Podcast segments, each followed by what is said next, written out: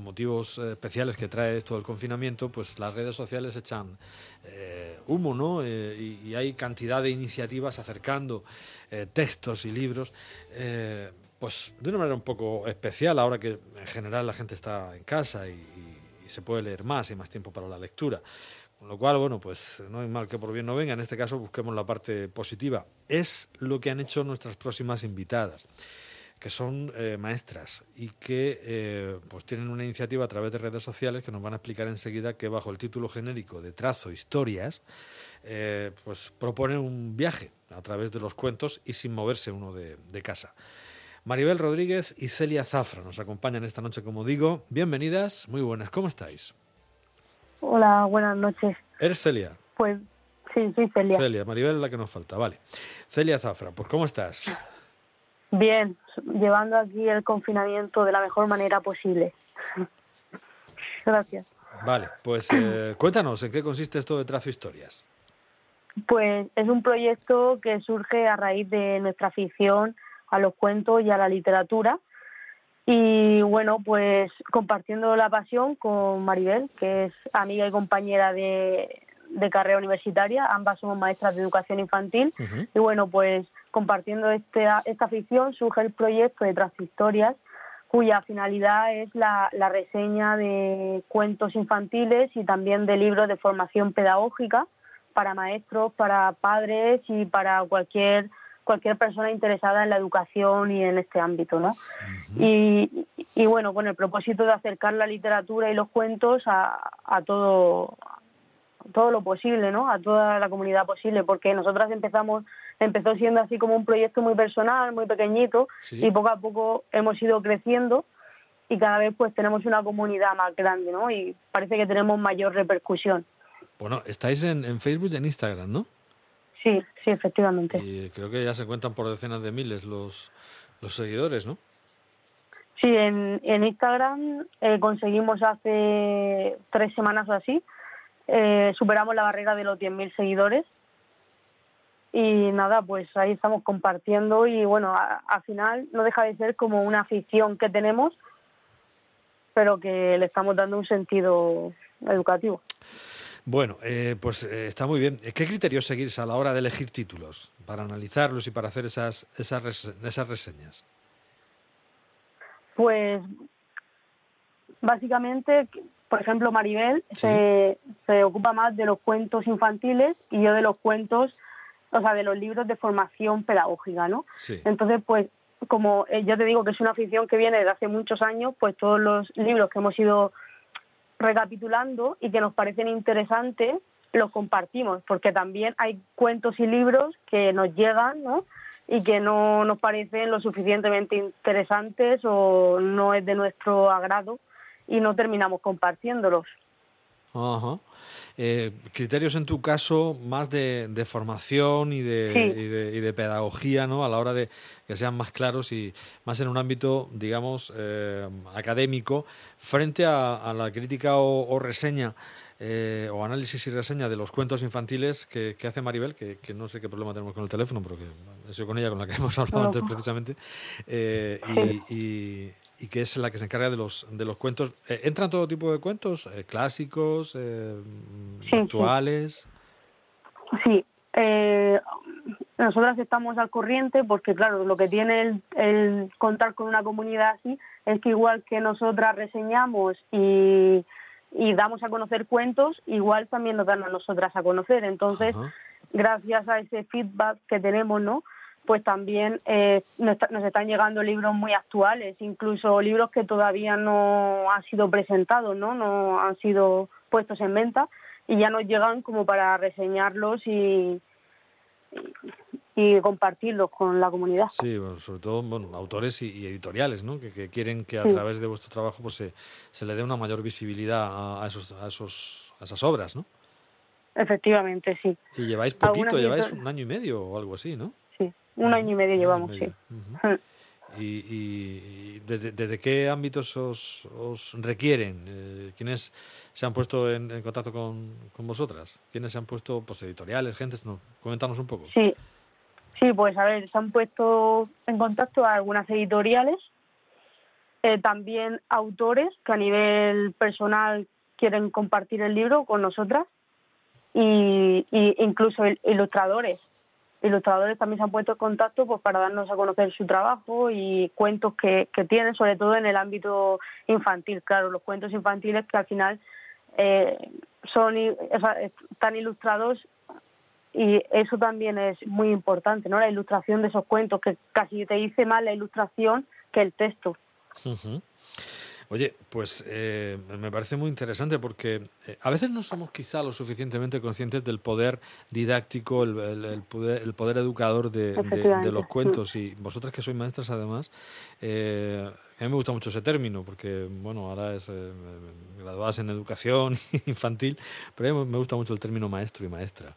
Me parece que es mucho más amplio y, mucho más alto que, el otro, más técnico.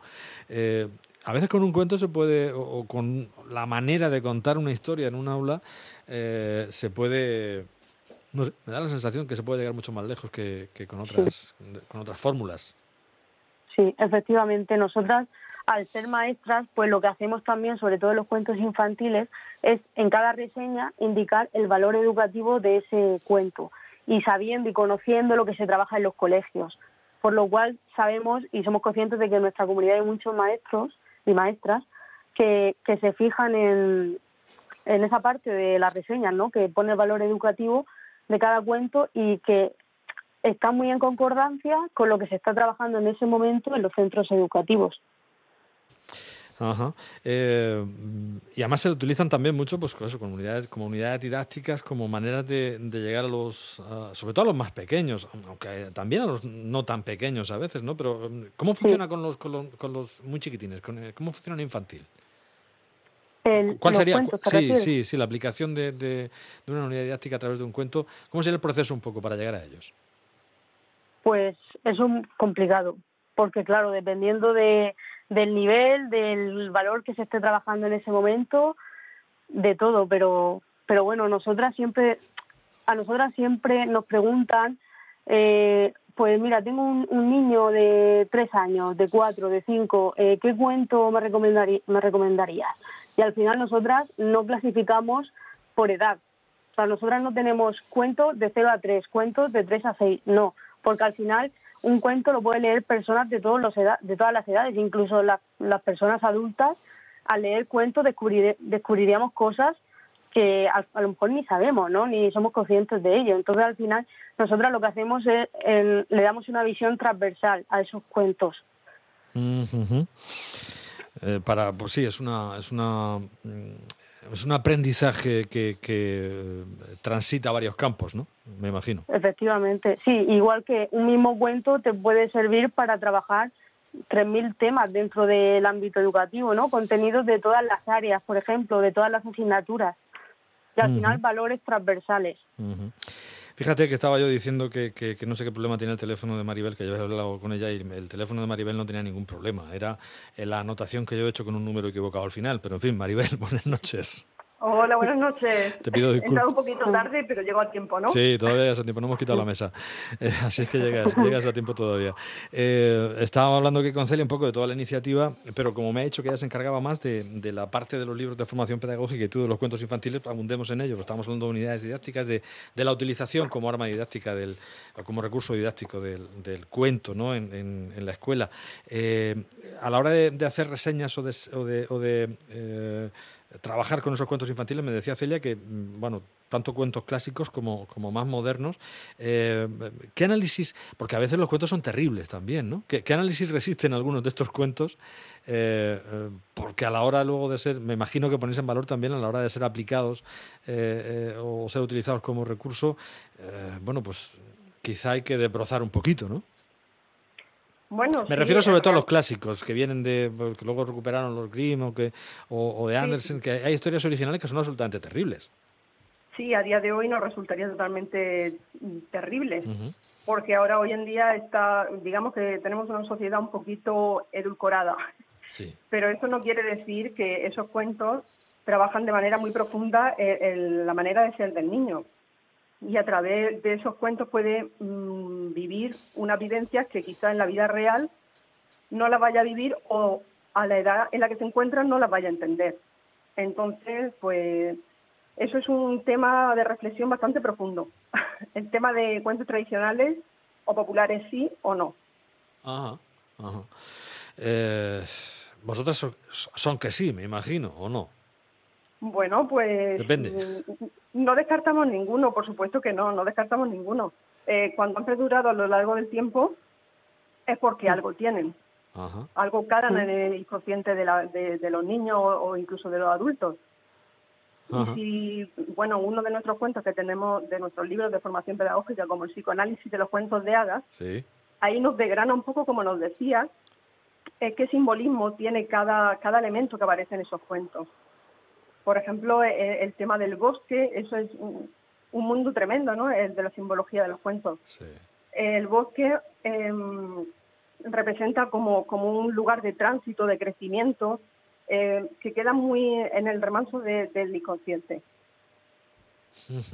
Bueno, hay violencia manifiesta en muchos de ellos, eh, eh, crueldad absoluta. Yo recuerdo que cada vez que leía el cuento de, niño, leía el cuento de la cerillera, bueno, aquello era un drama absoluto, una, aquella pobre mujer en la indigencia, muriendo de frío en la calle, utilizando las últimas cerillas para calentarse y ver esas imágenes que le iluminaban en los últimos momentos de su vida, pero por Dios y por todos los santos.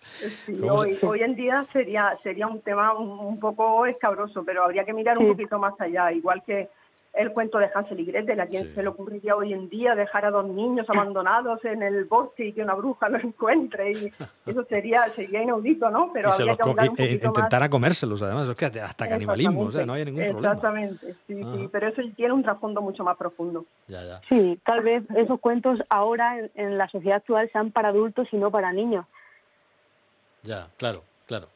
Sí, es que fíjate, porque se habla, habla yo del canibalismo, ¿no? Siempre relacionamos todo esto. Ah, bueno, pues es que son países menos avanzados, otros continentes, jo, con la vieja Europa. Todo esto que estamos hablando se coció en, en, en, eso, en, Centro Europa en la mayoría de los casos, y son historias absolutamente tremebundas, ¿no?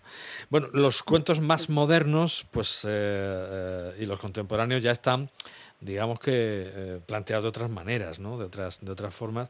Y me, gustaría recuperar ese concepto que hablaba Celia antes, antes de terminar, eh, ese concepto de transversalidad, que nos explicara Maribel también, eh, cómo, cómo juega ese concepto cuando, cuando elegís, elegís textos que vayan un poco por ahí, desecháis o desechas textos que, hablo de los originales de los cuentos, que, que quizás sean menos ricos en ese sentido. Bueno, nosotros solemos elegir cuentos que, que, se disfruten y que emocionen. Quizá no tanto que trabajen las emociones como tal, que las identifiquen, que eso también incluye, pero sobre todo cuentos que emocionen. Y ya lo que hacemos es, tras una lectura, eh, extraemos su potencial educativo.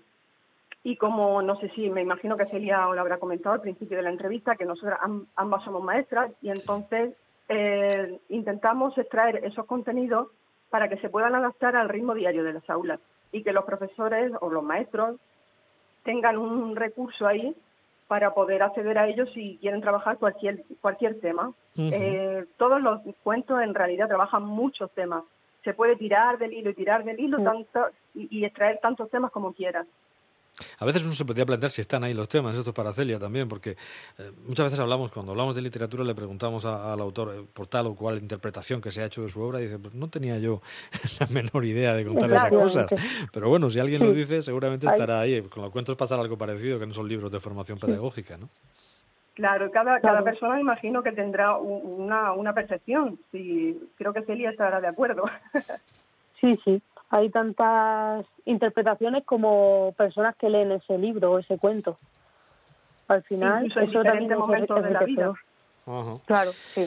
Bueno, tenéis más de 10.000 seguidores, nos lo comentabais al principio. Eh, bueno, pues eh, y ahora que estamos con, con, el coronavirus y el aislamiento, eh, bueno, habéis hecho esta, esta iniciativa y además estáis con cuentacuentos semanales en, en perfiles de redes sociales, ¿no?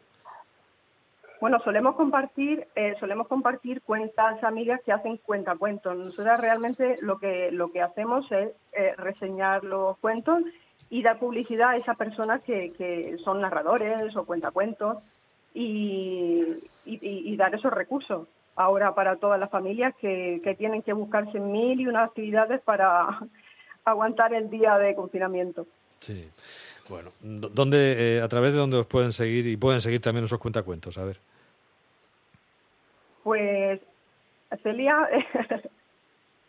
sí, sí. Bueno, a través de, pues de, Instagram, de nuestra cuenta de Instagram y de nuestra cuenta de Facebook, Tras Historias. Ajá. Sí, ahí en, tanto en los stories como en, el, en el perfil vamos poniendo semanalmente eh, los horarios de cuentacuentos y quién lo hace y en qué canal. Ajá. Bueno, perfecto. Pues ahí, ahí está. Ah. Eh, trazo historias en Facebook y arroba trazo historias en Instagram también. Maribel Rodríguez y Celia Zafra, que han tenido esta idea que ha sido exitosa, que autores, ilustradores, editoriales como SM, El Círculo Rojo y otras se dirigen a, ellas para, eh, bueno, a través de esta iniciativa mm, dar más visibilidad a sus obras y a, las, eh, y a los libros que editan, con esas eh, reseñas y esos análisis de los cuentos y de los libros pedagógicos y con esta iniciativa añadida de los cuentacuentos a través de esas redes sociales. Enhorabuena, muchas gracias por contárnoslo, Celia y Maribel. Y Maribel, discúlpame el retraso en la llamada. No pasa nada, no pasa nada, todavía ha llegado a tiempo, estaba la mesa puesta. Muy bien, efectivamente, eso sí, aquí sí, aquí, no dejamos a nadie con hambre nunca. Muchas gracias a vosotros por hacer eco de este proyecto. Venga, a vosotras, enhorabuena, un saludo. Gracias, un saludo.